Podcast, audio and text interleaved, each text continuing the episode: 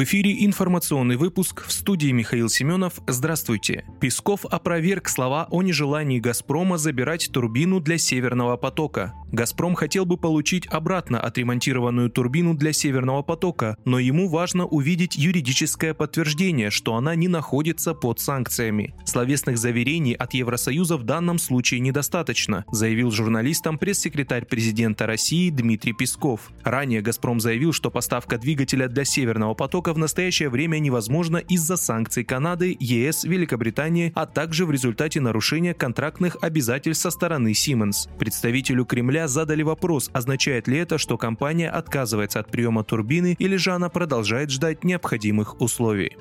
ВСУ обстреляли театр в Донецке, где должна была пройти церемония прощания с Ольгой Кочурой. Центр Донецка обстреляли утром 4 августа, когда должна была пройти церемония прощания с полковником Ольгой Кочурой, которой Путин присвоил Героя России. По данным местных властей, в результате обстрела погиб один человек. В связи с интенсивным обстрелом центра города всех участников церемонии эвакуировали в убежище. В городе были слышны прилеты снарядов и взрывы. Мэр Донецка Алексей Кулемзин сообщил, что данные о погибших погибших и пострадавших в результате обстрела уточняются. Качура, позывной Корса, командовала реактивным артиллерийским дивизионом ДНР и погибла на спецоперации 29 июля.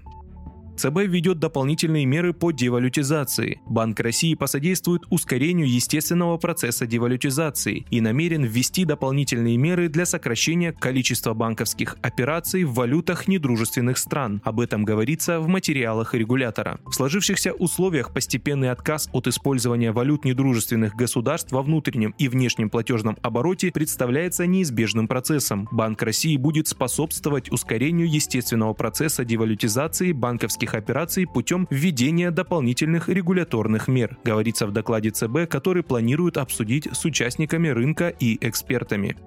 Послу Норвегии выразили протест из-за русофобских высказываний консула. Норвежский консул Элизабет Эллингсен, допустившая русофобские высказывания, должна покинуть Россию, сообщили в МИД после вызова посла Норвегии в Москве. 4 августа в МИД России был вызван посол Королевства Норвегия Рунере Саланд, которому был заявлен решительный протест в связи с недопустимым поведением консула норвежского генерального консульства Элизабет Эллингсен в отеле Мурманска 6 июля, позволивший себе оскорбительные русофобские высказывания, говорится в сообщении. На Смоленской площади добавили, что учли сожаление Осло по поводу инцидента, но дальнейшее пребывание Эллингсен в России невозможно.